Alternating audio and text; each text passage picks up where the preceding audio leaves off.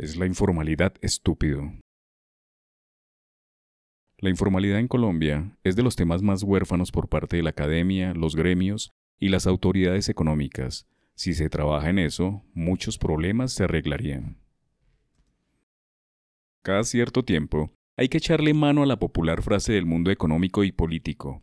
Es la economía estúpido, popularizada durante la campaña electoral de Bill Clinton contra George Bush en 1992 cuando todos los republicanos creían que el problema central del ciudadano americano era la seguridad mundial y el Medio Oriente, cuando la gente sentía que era un simple asunto de bolsillo o de finanzas personales.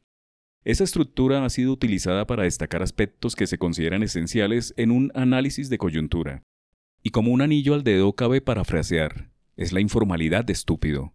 Luego de que el DANE diera a conocer las cifras de informalidad en Colombia, dado que suenan tambores de una nueva reforma tributaria para obligar a tributar más a los mismos de siempre, los asalariados y las empresas, olvidando que hay millones de colombianos que están por fuera de la ley y que disfrutan de subsidios, el espacio público y de complejas estructuras tributarias que los mantienen como informales. Dice el DANE que más de la mitad de los trabajadores en Colombia está en la informalidad, lo que quiere decir que casi 13 millones de personas no están afiliadas a seguridad social ni pagan impuestos, tampoco declaran renta. En el trimestre móvil de septiembre a noviembre de 2023, la proporción de ocupados informales fue de 55,5% y, aunque significó una reducción de 2,5 puntos porcentuales frente al mismo periodo de 2022, la cifra se mantiene por encima de 50%. Las ciudades más informales son Cincelejo, 68,40%, Valledupar, 64,3%, Cúcuta 62,8%, Santa Marta 62% y Riohacha 61,7%. Por el contrario, las que tienen una menor informalidad laboral son Bogotá 32,2%, Manizales 32,4%, Medellín 39,2%, Tunja 40,8% y Pereira 43,3%. Las razones por las cuales persisten altas tasas de informalidad son los altos costos de la seguridad social y la carga tributaria a las empresas, pero más tiene que ver con la ineficacia del Estado para lanzar programas de formalidad. No solo del Estado, sino de entidades como las cajas de compensación y las cámaras de comercio que tienen esa función social.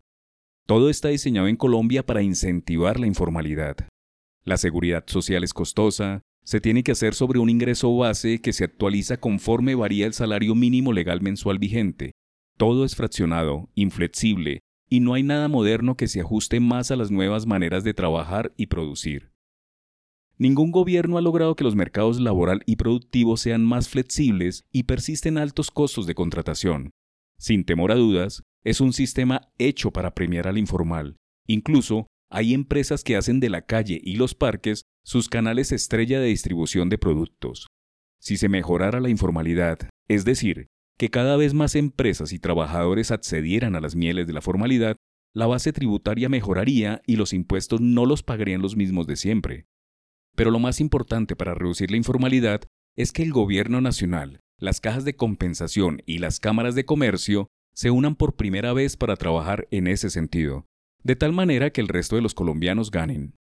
Hay ciudades como Bogotá o Medellín que han avanzado y pueden mostrar resultados, pero eso debe llegar a todos los rincones de Colombia.